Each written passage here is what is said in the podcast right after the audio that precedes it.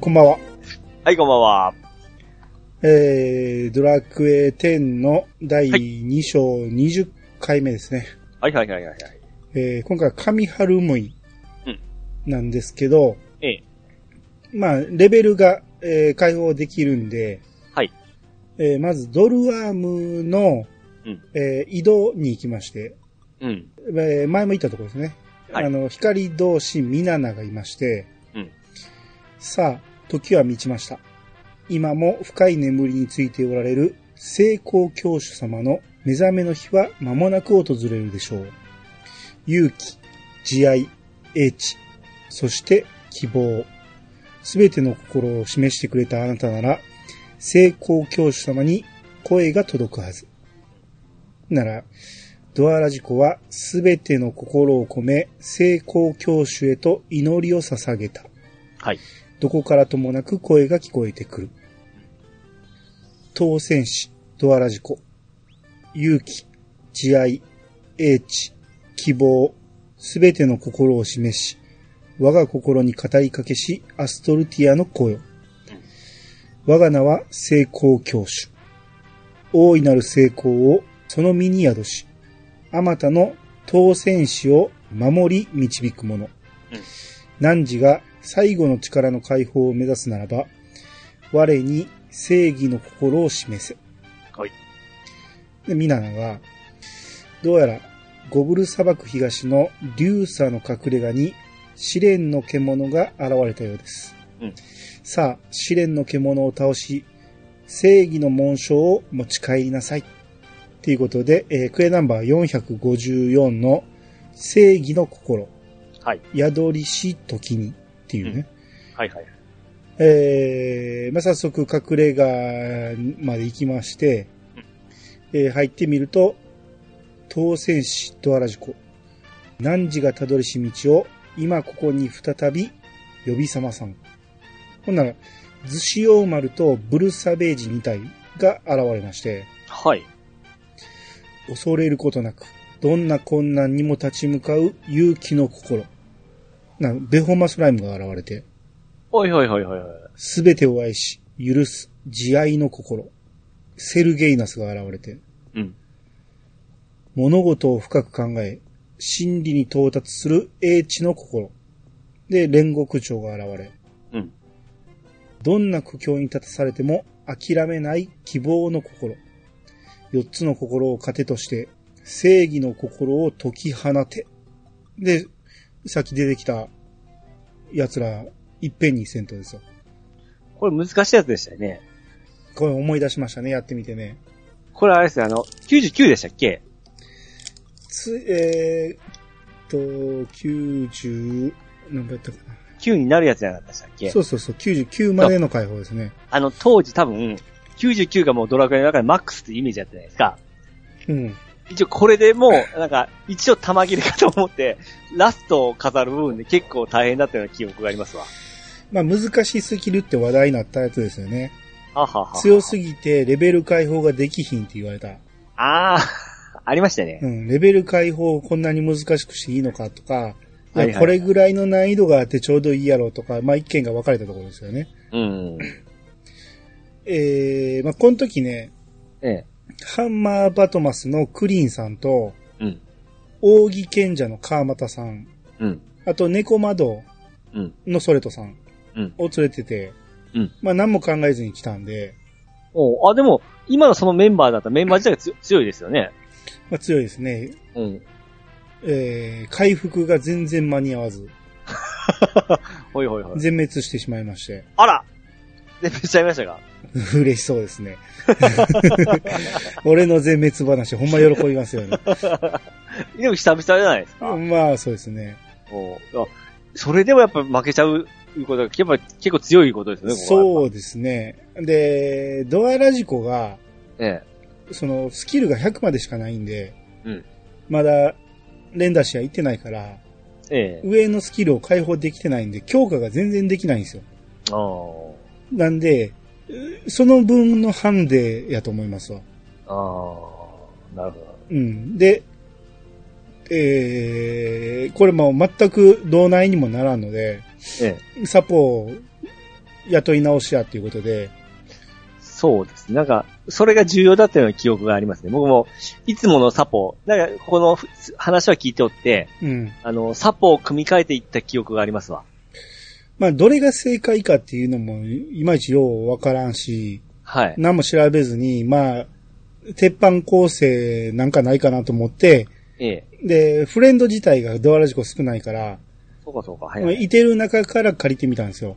うん。えーまず、両手剣のバトマス。はい。これポメッチさん。うん。まあ、ポメモンさんのサブですね。はい。で、あと、まあ、困った時の天地雷鳴士だろうということで、うん。桜さん、あチョーカーさんのサブですね。おー、はい、はい。うん。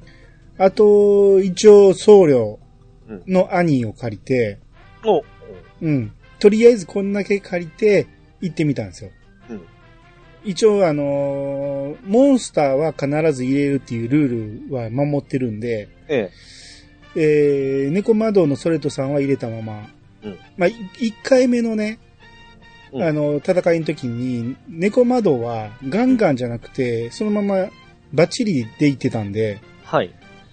あの、何やったっけ、えー、上になんか飛ばして、眠らせたりする攻撃があるんですよ、猫窓って。はい、はい、はい。それが結構有効やったんですよ。あ、有効なんですね。敵がいっぱいおるから。うん。これで結構な確率で寝てくれたんで、うん。まあ、猫窓は有効やなっていうことで、はい。猫窓と、えー両手剣バトマス。うん。で、一応僧侶を入れてみたんですよね。はい。で、ドアラジコは旅。うん。で、再戦してみるんですけど、うん。一戦目よりも早く負けてしまいまして、あ、そうなんですか？うん。一応回復3人もおるじゃないですか。三人？えー旅芸人と？と、えー踊り子じゃなくてあのー、いや、えー占てい。天地は入れてないです。あ、天地じゃないですか？だから、バトと僧侶と猫窓と旅芸人やから。あ、すいません、うん、借りてるだけでね、入れ替えていこう思って。うん。やけど、もうここで早々に負けたんで、あ、これはもうあかんわと思って、うん。で、えー、まあ、旅芸人の、えー、ラジコの武器を探検に変えてみたんですよ。はい。もう素早く眠らさなあかんと思って。うん。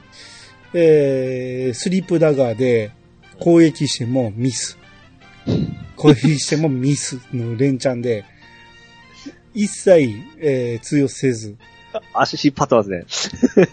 まあだから、100以上解放できてないからスキルを。えー、デバフが入りやすくなる、そこまでいってないんですよ。うん。探検のスキルが。うん。っていうことで、こんなところに時間食ってる場合じゃないということで、はい。えー弱いを選択しまして。う んもうどうしようもなかったんで。まあそうです。だいたい普通に考えたら、今、だって、ラジコは、うんバージョン1の状態ですもんね、まだ。うんまあ、レベルはもう90超えてますけどね。だからそれは、他は、でも、バージョン1の状態じゃないですか。だから、いろんな細々なところは上げれないわけですよね。そうそうそだから、やっぱり、この99の試練っていうのは、厳しいわけですもんね。う。まあ、そうですね。うん。宝珠もほぼ使えるやつが持ってないんで、だから、レベルだけじゃ、やっぱりどうもなって、ならん状態になってきたわけですね。そうですね。あと、猫窓じゃなく、ええその、天地をを入れるなりしたら方が良かったんかもしれんけど、うん。えー、一応はやっぱりモンスターを連れていくっていうルールは曲げずにいこうかなっていうことで、うんまあ、これからも多分弱いは選択せなあかん時期、時も出てくると思うんで、うん。まあそっちを選択するっていうことで、えー、ただ弱いにしてもまあまあ苦戦したんですよ。これて強すぎるなと思って、この時の敵。はいはいはい。うん。で、まあようやく勝ちまして、勝利の紋章をゲット。うん。で、井戸に戻って、えー、ミナナのとこで、えー成功教主へと祈りを捧げようとすると、うん。えー光同士ナズナが、えー、待ってー言うて入ってきて、ええー他の、まあ、同志たちが一斉にみんな入ってきまして、うん。えーミーミが、ふう、なんとか間に合ったようですね。でメナーが、私としたことが、こんな大事な時に遅刻するなんて。で、ミナナが、うんそれでは始めましょうか。で、みんなひざまずいて、祈りのポーズをしまして、うんでミーミが、我ら、勇気、慈愛、英知、希望、四つの心を司る光同士なり。なずなが、我らが主、成功教師と交わせし誓いのもと、選ばれし当選士を導かん。メナーが、うん正義の心を宿すはドアラジコなり。ミナナが、当選士、ドアラジコよ。いざ、成功を呼び覚ます攻防となれ。って言って、あのー遅れるとこだったみたいな感じで言ってたけど、さあ始めましょうかどころか、この子らおらんとできひんやんと思って、な、何来てないのに始めようとしたんやと思ったんですけど、なラジコに、はいさあ、あなたも祈りを捧げてくださいって。で、ラジコがひざまずいて祈りまして、な画面がホワイトバックになって、うんそこに現れたのは、でっかいプクリポやったんですよ。あちょっと覚えてない。はいはい。完璧に忘れて、めっちゃびっくりしましたね。あ、こんなやつやったっけ？と思って。ええ。で成功教師。うんいやあ、はじめまして。僕は成功教師。君の活躍は彼女たちを通して見ていたよ。よくぞ僕を呼び起こしてくれたね。君の正義の心、バッチリ僕の心にも響いたよ。早速だけど、君が手にした正義の心で最後の力の解放を行うとしよう。と、その前に、ミミ、ナズナ、メナー、ミナナ。ほんなら、その、小川子のミーミが、ええ。もううっとりしながら、お愛しとうございました、成功教主様。うんなエルコのナズナが、ええ。もうキャピキャピしながら、私も、私も、ずーっと会いたかったの。うんねえ、成功教師様、もふもふさせてあ そっちかい。はい。うんもふもふっていう言葉、なんか、ユーザー同士で使ってたけど、うん。うん。その、何、公式でも言うんやなと思って。う んで、ウェディ女のメナーが、えこう、クールな感じの子なんですけど、ちょっとなずな、やめてよ、もふもふするのは私よ。でドアコのミナナがこう落ち着いた感じの子なんですけど、ふ、二人ともずるいです。私だってもふもふしたいです。まあゆその四人が成功教師のお腹に、もう頬ずりしてるんですよ、みんなで。で、成功教師が、母、君たちはいつも元気だなでも、その前にやらなきゃいけないことがある。僕の力になってくれるよねまあ4人が整列して笑顔で、はい、もちろん成功教師が、えうん、いい子たちだ。よーしよし。それじゃ、準備はいいかい？で、くるっと回って。投げキッスをするんですね。ほんなら4人が甲骨の表情で崩れ落ちるんですよ。うん。あーってなって。ほんならそこに、杖とネックレスと宝玉とうん。盾が現れるんですよ。はい。驚いたようだね。今までのは彼女たちの仮の姿で、こっちが本来の姿なのさうん。君は、虚無の邪神の手先に封印されていたミナナを救ってくれたね。かつて、奴らと戦っていた時に、彼女たちはこの通り僕の聖具として力になってくれたんだ。虚無の邪神の眷属は、あの戦い以来、息を潜めているけれど、奴らが再び僕らの前に立ちはだかるのも時間の問題だ。日増しに強くなるアストルティアの魔性。大いなる闇の根源と呼ばれる存在こそがその元凶であることは君も知っているね。それは創世の女神、ルティアナ様と対峙し、アストルティアを滅ぼそうとする邪神の権下。異界滅神。これ、えー異世界の、えー滅ぶか、滅ぼす神っていう感じですけど、はい。異界滅神ジャゴ沼。ジャ、ジャゴヌバ。それこそが、このアストルティアにあだなす者の名だ。決戦の日はそう遠くない。どうか、これからも鍛錬に励んでほしい。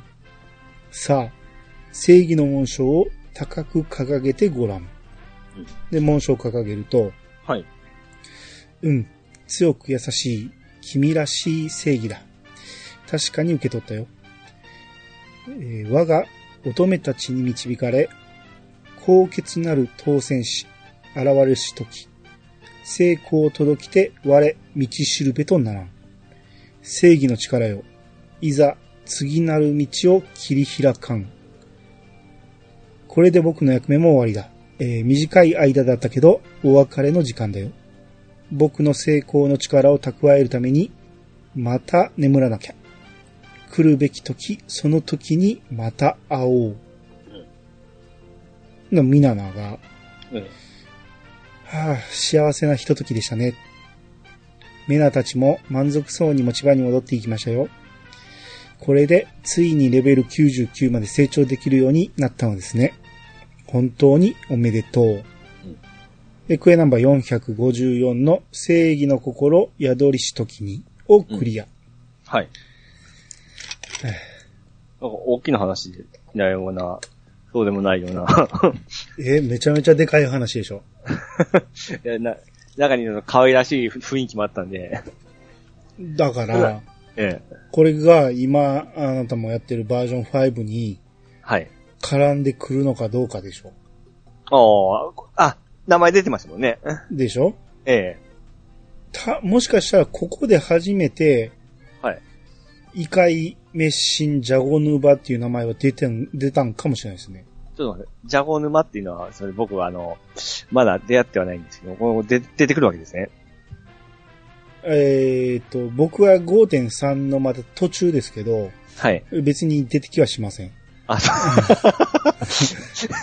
う。ないです。はい。うん。あのー大いなる闇の根源っていう言葉が出てきたでしょ？はいはいはい。これまでもずっと出てきてたんですけど、ええ。その大いなる闇の根源がジャゴヌバっていう名前でっていうのは、もしかしたらここで明らかにされたのが初めてかもしれない。うん。うん。やし、ええ。その、ここのひ光同士たち、女の子たちうんが、杖とかネックレスとか宝玉とか盾うん。として戦いに使われてたっていうのは、もしかしたらうん、使われる可能性もあるでしょ？ああ、なるほど。そうですね。うん。そういうもの。うん。やし、うん来るべきその時にまた会おうって、成功教師は言ってるから、うん。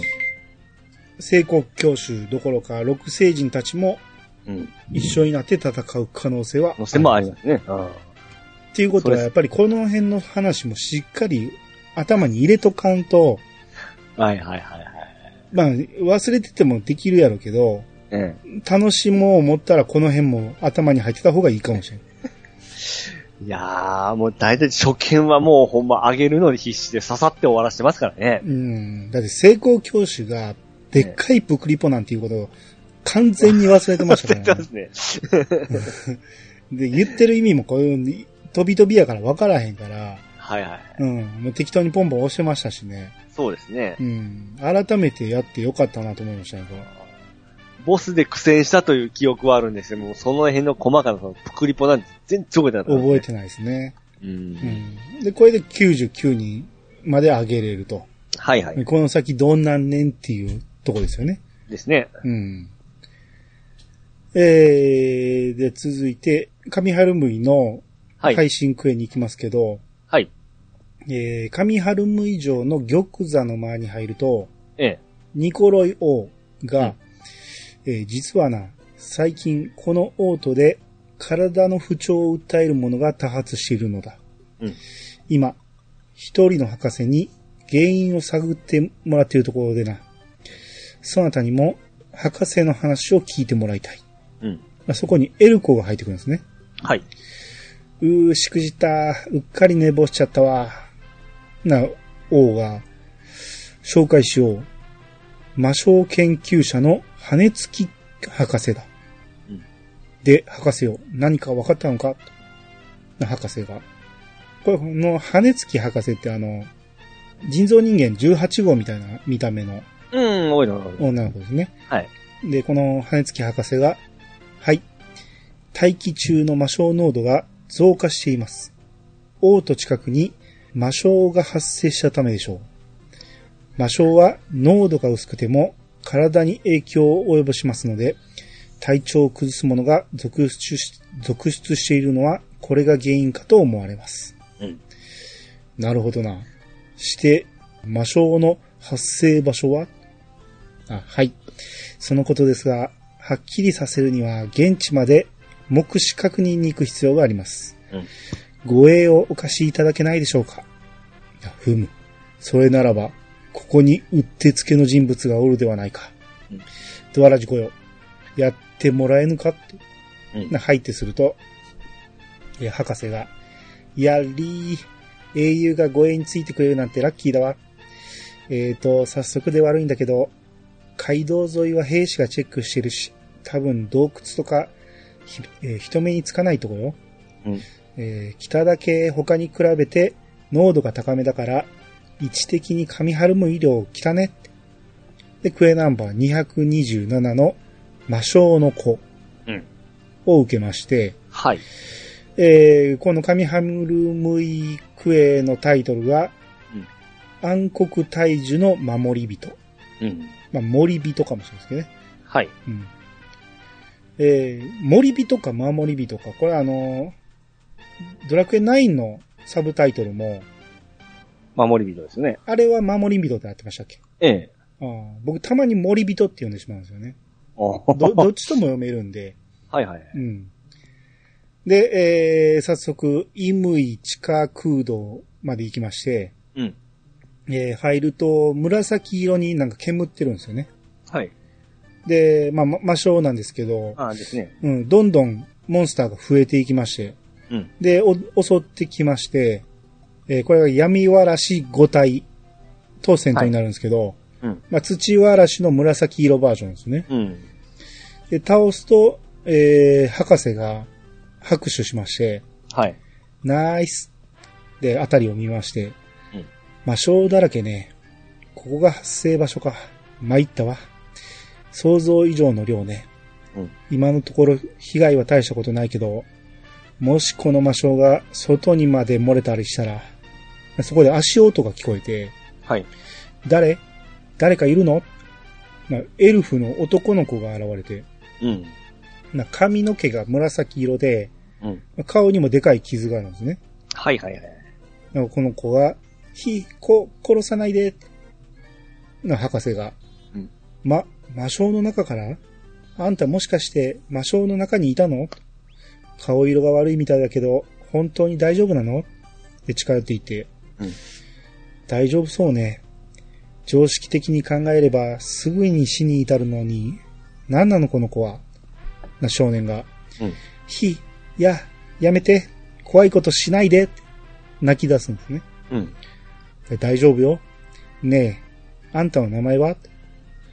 僕はエルフじゃない。言うて、な、お腹がギルギルってなって。ええ。ははなんだあんた、腹減ってんの？お姉ちゃんが美味しいもの作るからさ、一緒にオートまで行こうよ。ね？って言って、うん。えー、まあ、博士の部屋に戻ると、はい。ねえねえ、名前だけでも教えてくんない？な少年が。うん。僕はエルフじゃない。家に帰らせて。うん。博士が、もう顔がめっちゃ怖い顔になって。うん。それ聞き飽きた。じゃあさ、家はどこなの？ダメ。言わない。知らない人に家を教えちゃダメだってパパに言われたから。うんあはあ、こりゃダメだ。っていうことで、うんえークエナンバー227の魔性の子をクリア。はい。まあ、こう、結構ね、途中までは覚えてるんですよ、このうんクエスト。うん。すげえ印象はあったんで、ただ、ですね。どんなオチやったっけっていうのが全然覚えてなくて。僕も今全然覚えてない。その、18号の見た目も覚えま、思い出しましたわ。はいはいはい。で、その子供もなんかすげえ幼いっていうか、その、頼りなさそうなガキの顔ですよね。まあまあ、エルフの子供ってみんなこんなんですけど。はいはい。うん。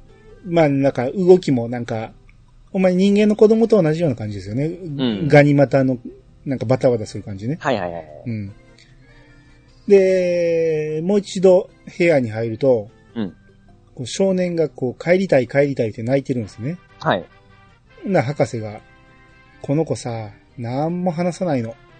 拉致開かないから、聞き出すのはもう諦めたわ。まあ、ご飯はしっかり食べてるから、体の方は大丈夫みたいだけどね。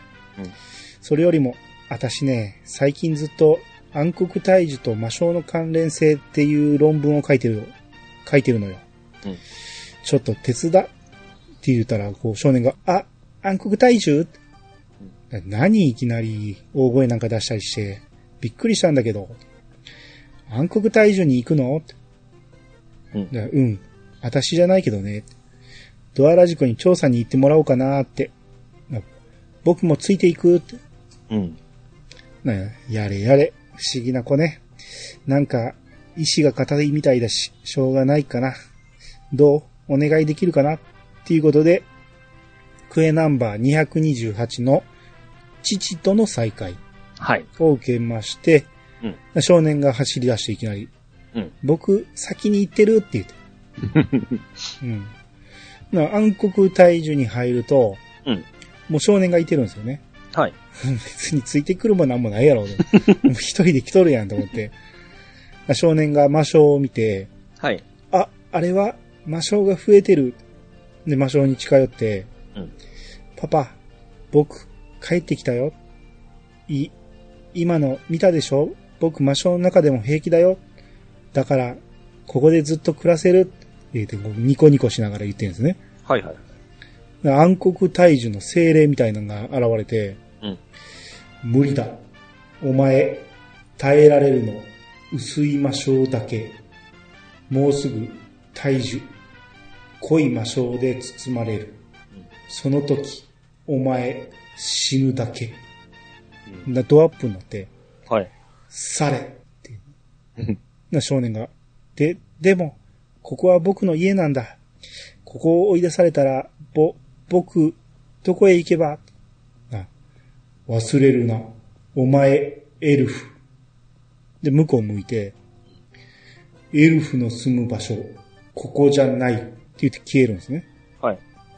少年がラジコのとこまで来て、き、聞こえた？大樹の長、今のが僕のパパだよ。僕、パパに拾われて、小さい頃からずっとここで育ったの。僕、大きくなってパパに言われたの。エルフがここにいるべきでないって。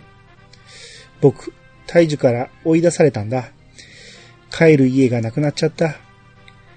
あの博士さんのところに帰るの？僕も行くって言って。うん。で、博士の部屋に戻ると、はい。で、博士が、うーん、やっぱりね、魔性が増えてたか。暗黒退治がエルトナの大地に影響を与えている。暗黒退治の活性化による魔性の飛び火現象。やばいわね。王の耳に入れないと。と、ごめんね。私夢中になると一人しゃべ、えー独り言喋っちゃうの。うんで、クエナンバー228の父との再会をクリア。はい。そういえばこの子のことは何か分かったの？で、マジで？この子大樹の番人にと育てられたの？びっくりだわ。まさか番人がエルフの子供をす育てる思いやりを持っていたなんて、初めて知ったわよ。な少年が。うん。僕、僕、帰る家がなくなっちゃった。パパにも追い出されて。うー、ぼ、僕、これからどうすれば？って言ったら、うん博士が、あはは、なんだ、ここにいればいいじゃない。え？って。だってあんたエルフでしょ？エルフがエルフの世界で生きるのは自然なことだしね。まあ何もしないで居座られたら困るから、少しは手伝ってもらうけど。研究の手伝いとかいろいろね。さーてと、調査の続きっと。少年が、パん？葉っぱ。僕の名前。ええ葉っぱって言うんだ。かっこいい名前じゃん。ええよろしくね、葉っぱ。なよ、よろしくって言ってニコッとして、うん。博士が、私さ、今から調査に行くけど、よかったら一緒に来る？うんって言って二人で出ていくんですね。うん。で、また、えー、もう一度博士の部屋に入ると、はい。博士が、葉っぱならお使いに行ってるわよ。あの子いろいろ頑張ってるわ。もう大樹に戻れないことを分かっているし。宿命を真正面に受けよ、えー、真正面から受け止めようとしている。これからはエルフとして生きていかなくちゃならないってね。そこで葉っぱが帰ってきて、はい。お使い終わったんだ。ありがとね。さてと、私用があるからちょっとだけ留守にするわね。って言って博士が出ていくんですね。うん。で、葉っぱが近寄ってきて、あのね、博士さん頑張ってるから美味しいものを作って食べてもらいたいの。僕、料理の本読んだの。すごいスタミナ料理を作りたいけど、えー材料を集めるのが難しいの。上春無医療北のカムイラの穴にある神トナキノコが欲しいんだけど、頼める人がいなくて、って言って、うん。まあ、手伝いということなんで、はい。えークエナンバー229の葉っぱの思いうんを受けまして、はい。あ現地まで行きまして、な中入ると葉っぱが、あったあれだよって。で、近づくと、こう魔性が吹き出して、はい。どうしよう。やっぱり諦めるしか。でも、あのキノコがないと、博士さんに料理が作れない。で、魔性の中入って、うん。取って戻ってくるんですね。はい。うー、気、気持ち悪い。ええ僕なら心配ないよ。魔性に触れても平気だからね。でも、博士さんには内緒にしてね。魔性に触れちゃダメって言われてるから。で、部屋に、博士の部屋に、えー入ろうとすると、ええ。えーその廊下におる段階で、こう、うん葉っぱが、厨房を借りてスタミナ料理を作ったの。机に置いといたんだ。今頃食べてるはずだよ。喜んでくれるかなーって言って。うん。でそこに廊下を歩いてた兵士の会話が聞こえてきて、えいたたいやー参った。厨房にあったキノコ料理をつまみ、えー、キノコ料理をつまみ食いしたけど、味はひどいし、腹まで壊したよ。もう一人が、おいおい、それもしかして、リン様が作った危ない料理じゃないか？俺も前に食べて、えらい目にあったぞ。な、葉っぱが、それを聞いて、ぼ、僕大変なことしちゃった、言うて扉に入っていって、え。うん。は、博士さん。あ、あの、僕、ご、ごめんなさい。な、博士が、ん？どうした？んえーどうしたの？でそこに空っぽの皿と箸が置いてあって、はい。あ、全部食べたの？な、博士が、うん、食べたわよ。なかなかいい味だったわ。お、お腹なんともないのうん。あうん、なんともないわよ。てか、もっと食べたいんだけど、これさ、おかわりとかないの？な、葉っぱが。うん。えへ？今ないんだ。また作ってきてもいい？な、博士が。うん、よろしくね。この料理さ、神となキノコでしょ？これ、カムイラの穴でしか取れないし、あそこに行ったんだ。何も異常なかった？うん。あふんふん、なるほどね。今度はカムイラの穴にも発生したか。じわじわ近づいてきてるわね。うんこのままじゃ、王都に発生するのも時間の問題か。私、王のとこに行ってくるわねって言って行こうとするんですけど、うん。こう葉っぱが、ね、ねえ、羽、羽つ、な、博士が、うん？どうしたの？な、な、なんでもない。行ってらっしゃいな、博士が、こう、ラジコにも、こう、ええ。王様のところに報告に一緒に来てくれ、言うて、言いまして、えーはい一人で、まず出ていくんですね。ええ。で、デイターと葉っぱが、さっき博士さんのことを名前で呼ぼうとしたけど、恥ずかしくてできなかったの。で、えーまあ言われたんで、大玉座の間に行きまして、はいはい。で、王様が、うむ、なるほどな。徐々に王都に近づいてきているな。よし、今すぐ準備を始めよう。戦力を集めねば、この難局は乗り切られる。うん。で、博士が、では、あの作戦で行くと、本当によろしいのですね。だ残念だが、致し方あるまい。我々の目的はあくまでも王都を守ることだ。その目的を果たすためなら、わしは手段を選ばぬ。で、玉座から立ち上がって、はい。伝令はいるかって言って、な伝令が入ってきて、うん緊急命令を発動する。各地にいる兵士たちを王と上春向に召集せよ。で、お伝令がははー言って出ていくんですね。はい。で、博士がまた、その、自分の部屋に来てくれって言って、うん。で、まあ、この玉座の間を出まして、はい。えー博士の部屋に行くと、こう葉っぱが、ねえねえ、今度はどんな料理がいい？な博士がうつむきながら、うん自然破壊は好きじゃないけど、これも上春向の平和のため仕方ないか？あ、は、博士さん？あ、ごめんね。えーと、何の話だっけ？ああ、料理ね。うん、何でもいいわよ。私好き嫌いないから。うん。なえへへ、わかったって。で、クエナンバー229の葉っぱの思いをクリア。はいうん。えー、で、もう一度、博士の部屋に入ると、うん。葉っぱが、ああ、大変だよ。大変なことになっちゃった。王様が大軍を率いて行っちゃったの。博士さんも行っちゃった。暗黒大樹に行ったんだよ。僕、兵士さんの話を聞いたんだ。うん暗黒大樹を破壊しに行くって。ぼ、僕、嫌だよ。博士さんもパパもみんないい人なのに。ねえ、僕を連れてって。戦いを止めたいんだ。を、お願いしますっていう。で、クエナンバー230の平和のために。これこれ4話ですね。はいはい。で、現地まで行きまして、うん。えー、その、王様が、えー、この向こうの大樹の長に、ええ。そなたはここの長だな。な、そうだ。な、聞いてくれ。今、暗黒大樹が活性化し、各地で魔性が次々と発生しているのだ。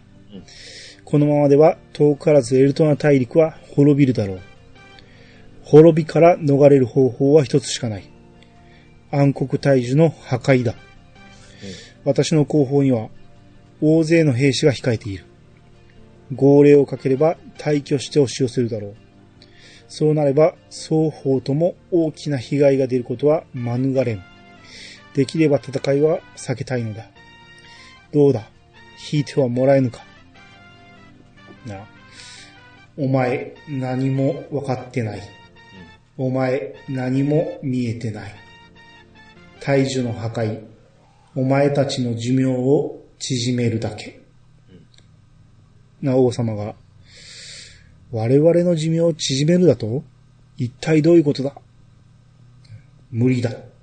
言ってもわからない。お前たち、見たものしか信じない。そうか。残念だが、交渉の余地はなさそうだな。右手をパッと上げて、はい。全軍って言ったところで、地震がバーってなって、はい。博士が、振動？地面から？ま、まずいって、また揺れて、うん。王様危険です。早くこの場から離れてください兵士たちが倒れて、はい。魔性に包まれて消えてしまって、消えたと思ったらそこからモンスターが現れて、はい。な博士が、しくじったわ、逃げ遅れたな博士の背後からバッタが、えー、バッタでって、葉っぱ、葉っぱが走ってきて、はい。こう走ってくるのはラジコの方に走ってくるんですね。うん。ねえ、博士さんを助けに行こうって言って。うん。まあ、助けてくれってことですね。こいつ何もできないんでね。ええ。えー魔性魚を2匹、えー倒しまして、うん。長が魔性魚を倒したか。お前、勇気あるものだ。葉っぱ、強い仲間、持ったな。な、葉っぱがにっこりして、パパって。な、博士が、パパ？暗黒大樹の長が育ての親だったのね。な、オサが、えー、大樹の方を振り返って、ええ。ほんなら、なんか魔性が消えるんですね。はいはい。な、王様が、な、なんだ今のは。暗黒大樹が光り、魔性を取り込んでいった？な、博士が。そういうことだったのか。ふふ、参った。これは想像以上の発見だわ。この木は魔性を取り込み、浄化することで魔性からエルトナ大陸を守っていたのね。うん。なおさが、そうだ。お前、賢いものだ。聖なる大樹、魔性を取り込んでいき、どんどん黒く染まっていった。何も知らないエルフたち、いつからか聖なる大樹を暗黒大樹と呼ぶようになった。うん。な博士が。だけど長年、魔性を取り込んだせいで、この木の働きは徐々に弱まっていった。次第に魔性を取り込む力は落ちていき、取り込みきれず溢れた魔性が今、各地で吹き出している。暗黒大樹の正体は、すなわち、世界樹。そういうことね。そうだ。な、王王様が、ええ。なんだと？この暗黒大樹が大いなる緑の象徴遥か昔から私たちエルフを見守り続けてきた世界樹だというのかな、オサが、大樹の番人、大樹を見守るのが役目。うん。誰にも邪魔させない。エルフたちを去れ。な、葉っぱが、パパって言って。な、オサが、葉っぱ、立派になった。な、葉っぱが、うん。博士さんのと、博士さんのところでいっぱいお手伝いしたから。博士さん？な、博士が、私のことよ。賢いものか。お前に感謝する。葉っぱ、なぜお前をここから追い出したのか、話す。大樹、芯まで濃い魔性に覆われた。芯、大樹の命、もうすぐ限界。魔性を取り込めなくなる。ここ、濃い魔性だらけになったら、エルフのお前、生きていけなくなる。だから、お前を遠ざけた。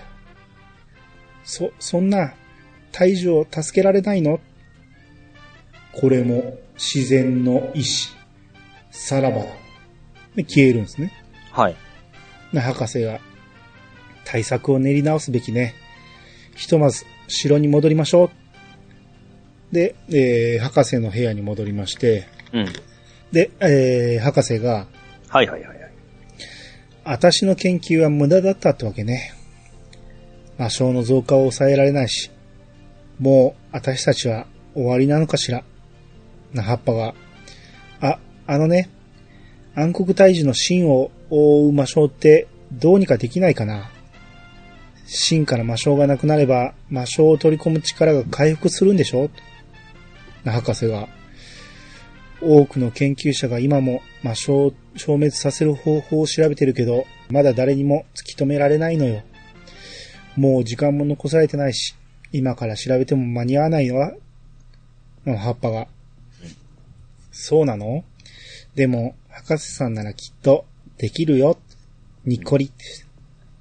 だって博士さんは、天才だもん。天才？私は天才？でバッと立ち上がって。うんへへ、そうよね。まだ終わったわけじゃないわ。魔性を消滅させる方法さえ突き止めればいいんだし、こんなの楽勝だわ。よーし、一から出直しよう。葉っぱ、お使いよ。腹が減っては戦はできぬってね。なんか、栄養のあるもの、買ってきて。うん。作ってじゃないんや。葉っぱが、うん、わかった言うて。で、クエナンバー230の平和のためにをクリア。はい。えー、もう一回博士の部屋に入ると、ええ。えー葉っぱが、博士さんが魔性を消す方法を突き止めたんだよ。うんでもずっと暗い顔してるんだ。なんでかなあ、ご、ごめんなさい。勝手に喋っちゃって。ちょっと出かけたん、えーちょっと出かけたいんだけど、よかったら一緒に行ってくれないかな。イムイ地下空洞なんだけど、お願いできる？で、クエナンバー231のはい。暗黒大樹の守り人。おこれ最終話なんですけど、うん。クエタイトルと同じタイトルになったんですよね。そうですねな。なんかちょっといい感じですよね、このねう。ん。あんまり、何、ひねりのないタイトルやなと思ってたけど、うんここで同じタイトル、第5章の、えー第5話の、えークエスト名と同じになったら、ちょっと、いなんか盛り上がり感が出てきますよね、これでね。あわかる。なんか、あの、ゲームのサブタイトルでもそれがなんか最終章に来た時になんか盛り上があ、る。そうそうそうそう。う。わかるわかる。で、ありがとう。なんだかその場所から呼ばれてる気がするんだって。まあでも最後に来てなんか無理やり感ありません？呼ばれてる気がするから言って葉っぱが出かけるんですよ。えうん。えまあまあまあ。うんほんで博士が、えちょっと待って、イームイ地下空洞に行くの？私も行くわ。ずっと引きこもっていたから、ちょっと気晴らしにね、言って。時間ないって言ってたのに、なんか、これもまた無理やり感が急にあるんですよね。なぜ急にそこに行かなあかんのかっていうね。理 理由が無理やりやなと思って。ぎゅっとしたんですよね。最後は。うん。うん。で、現地に行くと、ええ。えー、大樹の長がいまして、うん。よく来た。勇気あるもの。葉っぱと賢いものも来たな。で、博士が、魔性が外に漏れてる。このままじゃ、王とは、な長がうん、エルフの城、魔性により滅ぶ。大樹周辺、濃い魔性に覆われる。この大陸に葉っぱの帰る場所、なくなる。勇気ある者と賢い者よ。葉っぱと共に他の大陸に逃げてくれ。葉っぱが、だ、大丈夫だよ、パパ。博士さんが魔性を消す方法を突き止めてくれたんだ。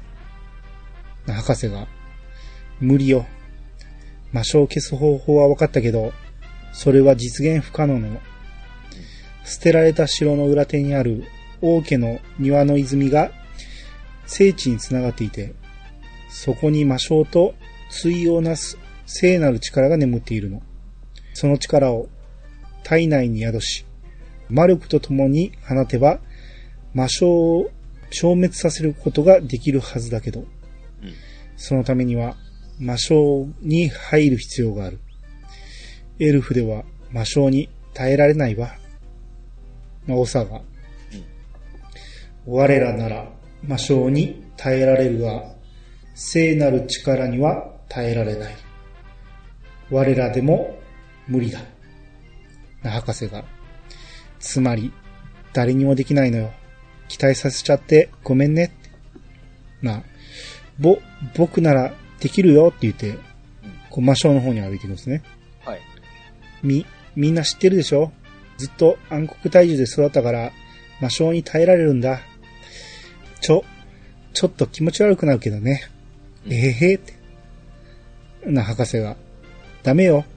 えー今まで黙っていたけど、それって生命力が失われてる証なの。続ければ死期を近づけるわ。な、葉っぱが。でもこのままじゃ、エルトナ大陸の全部が魔性だらけになっちゃう。みんなの帰る家がなくなるなんて嫌だ。僕、やっとわかったんだ。何のために生まれてきたのか。エルフなのに魔性に耐えられるこの体は、えーこの体、嫌だったけど、今は誇りに思える。これは僕にしかできないんだ。僕が魔性を消してみんなを守るよ。なおさが。自然の意志に逆らうか。葉っぱの意志、とても強い。な博士が、どうやら止めても無駄みたいね。仕方ない。一つだけアドバイスしとくわ。己の生命力を削り、魔性に対する耐性を限界まで引き上げれば、ほんの少しの間なら、濃度の濃い魔性にも耐えられるかもしれない。でもこれは賭けだわ。耐えられなかったら確実に死ぬわよ。それでも構わないのね。うん、僕やるよ。あ、わかったわ。私も最後まで見届ける。ドアラジコ、あなたも協力して。で、ここで、今すぐ捨てられた城の聖戦の前まで行きますか？って出て、ああ、いいですね。あーラッキーと思って。あっこまで行くのめんどくさーと思ったんで、そうですうね。ん。で、えー泉の前まで飛ばしてもらって、はい。えー、博士が、うんありがとね、ドアラジコ。あなたのおかげでここまで来れたわって。まあ、う運営のおかげですけどね。感じるわ、聖地の力。この力を体内に宿せば、葉っぱ、目をつぶって、精神を集中させるのよ。で、葉っぱが、えー、泉に手をかざして、はい。ほんなら、光が体の中にバーッと入っていくんですね。うん。な葉っぱが、体があったかい。体の中に小さな光が入ったみたい。うん。で、また、今すぐ暗黒大樹のふもとまで行きますかって出て、めちゃめちゃ楽やなと思って。これだけのためにこう来たんですね。そうそうそう。うん前は。うん。で、暗黒大樹に入ると、うん。えー、博士が、あとは葉っぱが濃い魔性に耐えられるかどうか、な、おさが、我ら、葉っぱの力を信じる。お前の意志、見せてみろ。でまた地面が揺れて、はい。えー博士が、地面から振動ドアラジコ、魔性が出るわよ。あんた、えーあなたに任せるわって言って、あのギガントドラゴンみたいなのが現れて、はい。これが魔性竜というので、うん。ねこれを倒すと、うん。えー博士が拍手して、うん。さてと、次は葉っぱの番ね。準備はいい？な、葉っぱが。は、羽、羽。な、何言い出すんかなと思ったら、うん。羽付きお姉ちゃんって言って。ああ、そっか。羽付き博士やから、すっかり忘れたけど。まだ呼んでなかったんで。そうそうそう。博士が、えへちゃんと呼べたじゃん言って喜んで。で、どうしたの？って。葉っぱが、もしも戻れなかったら、ごめんねって言って悲しい顔して。で、今までありがとう。僕、行ってくるねって言ってにっこりして。うん。博士が、うん、ここで待ってるから、行ってらっしゃい。で、大樹の中に入っていくんですね。うん。で、セリフだけで、うー、うー、く、苦しい。た、耐えなきゃ、耐えるんだ。はあ、はあ、つ、ついた。ここが大樹の芯。聖地の力を使わなきゃ。う、うー、ダメだ。もうか、体がもたない。で、バタッって聞こえて。オサが、葉っぱ、これも運命か。な、葉っぱが、もうこれセリフだけでね。ええ。あ、あれ？体がなんともない。全然苦しくないぞ。よ、よーしって。なんかこう光とともに魔性がパッと消えて、うん。な葉っぱが立ってるんですね。はい。で、オサが、奇跡、起きた。葉っぱ、エルフなのに、魔性の体勢に目覚めた。な葉っぱが、うん。走ってくるんですけど、うん。パパの前を素通りして、羽付きお姉ちゃん、僕やったよ言うて。なんで、パパ素通りなんやと思ったけど、えー、博士が、へへ、やるじゃん。最高にかっこよかったよ。と葉っぱが、ドアラジコさんと一緒にいろんな経験できたから、僕、強くなれたんだと思う。今までありがとねって言って。うんで、クエナンバー231の暗黒大樹の守り人をクリア。はい。で、オサが、世界樹の危機、訪れし時、世界樹を救うため、世に現れる存在。葉っぱ、もしかしたら。で、ここで暗転して、ええ。葉っぱが、羽付きお姉ちゃん、僕、決めたよ。博士は何を？僕、ここで生きていく。それで、聖地と暗黒大樹を往復して、これからも、大樹に現れた魔性を消していく。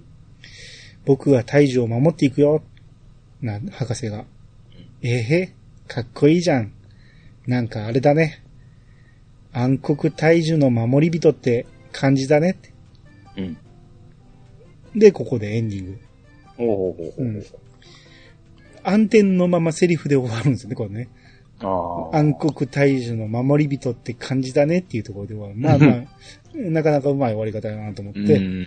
で、エンディングのあのー映像の中に、ええ。長と王様が仲直りしてるところ、握手してるところなんかがあったりして、なるほど。なるほどうん。で、葉っぱが、えー、この暗黒体重の魔性を消したりしてるところが映ったりするんですね。う。うんん。まあ、めでたし、めでたしと。なるほど。おうんー、全然忘れてましたわ。忘れてましたね。どうやって、うん。羽月さんはなんか人気出たんですなんか名前がすっげえ記憶にあるんですけどね。いや、別に人気は出てないでしょ。あ、そうですか？あそこだけですからね。ああ、なんでこんな記憶があるんだろもう一個ぐらいなんかあったかな？なんか、違うクエストもあったかもしれんけど、う。えなんか、また出てきたわ。なんか、そのなんかそんなイメージが。そうやったっけな？別に、バレンタインとかに出てきた覚えはないしね。ああ。うん。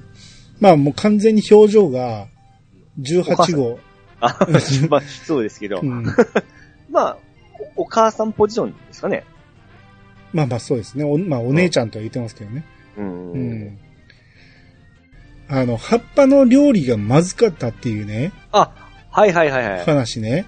えあれ、どう、どういうことなんかなと思って、腹壊してるでしょ、兵士は。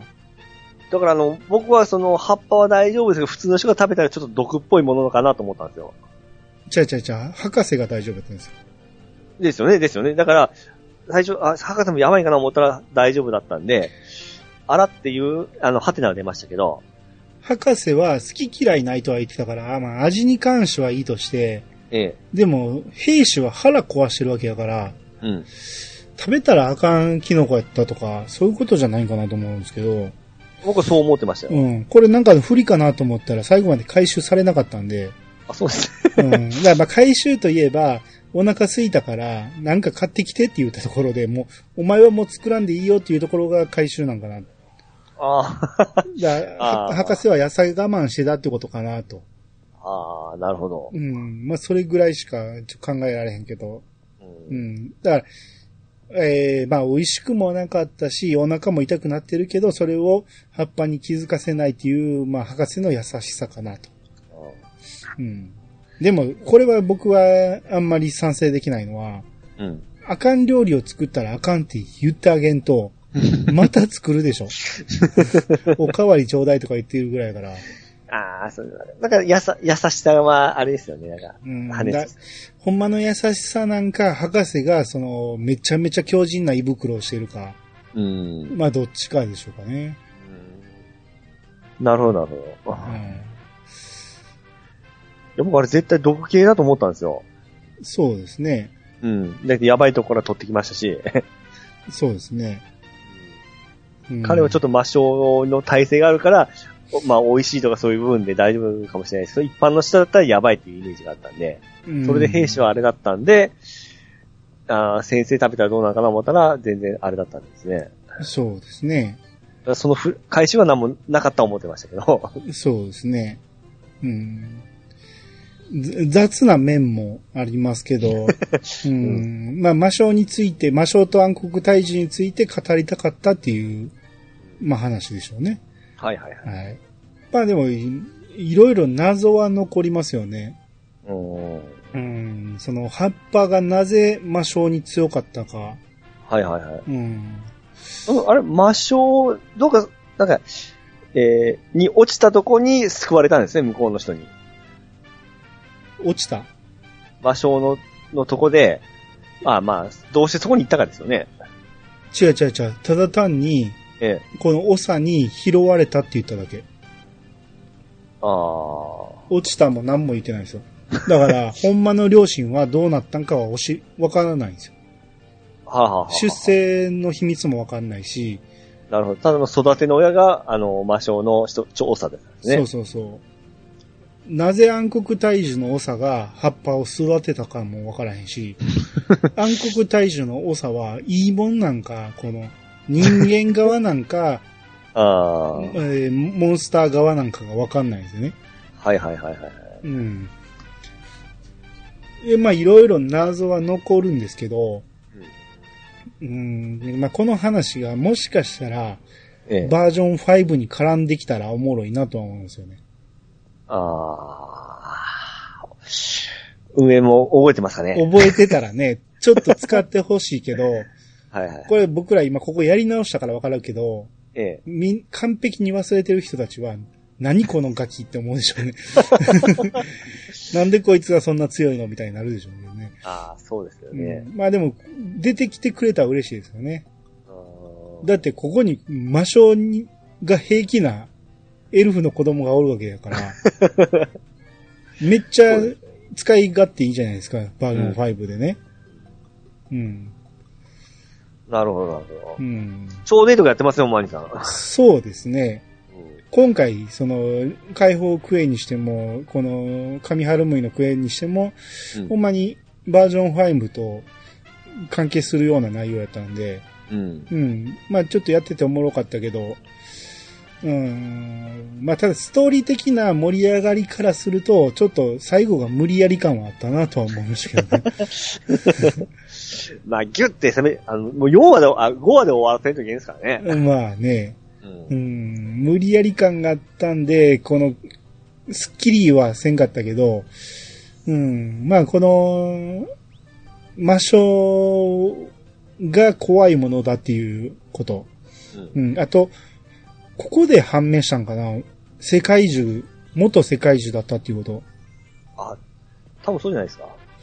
覚えはあったんやけど、ここで言ってたんやったっけなと思って。ほんで、今の世界中は、ツスクにあるでしょ？はいはいはい。どこにあります？あそこですよ。あの、ツスクルの、うん。えー、右上ですよ。地図で言うと。まあそうですね。クオンの森ですね。この店うんはいはい。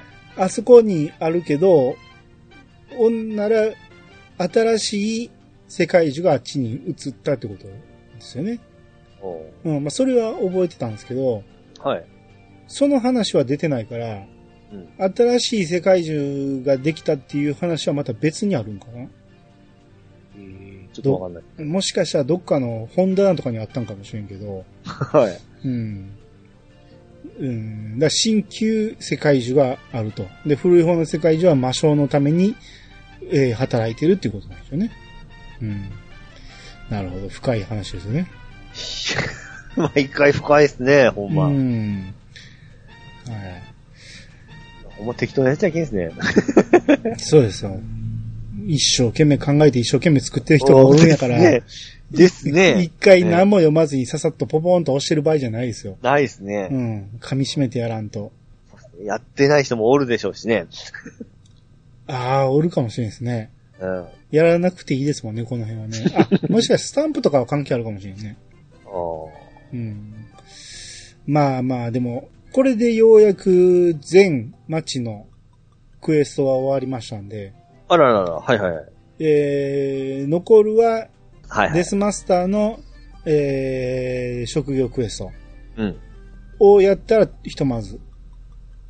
でもそれやった頃には、もしかしたら新しい職業追加されてもう一回、もう一個やらなあかんかもしれないね。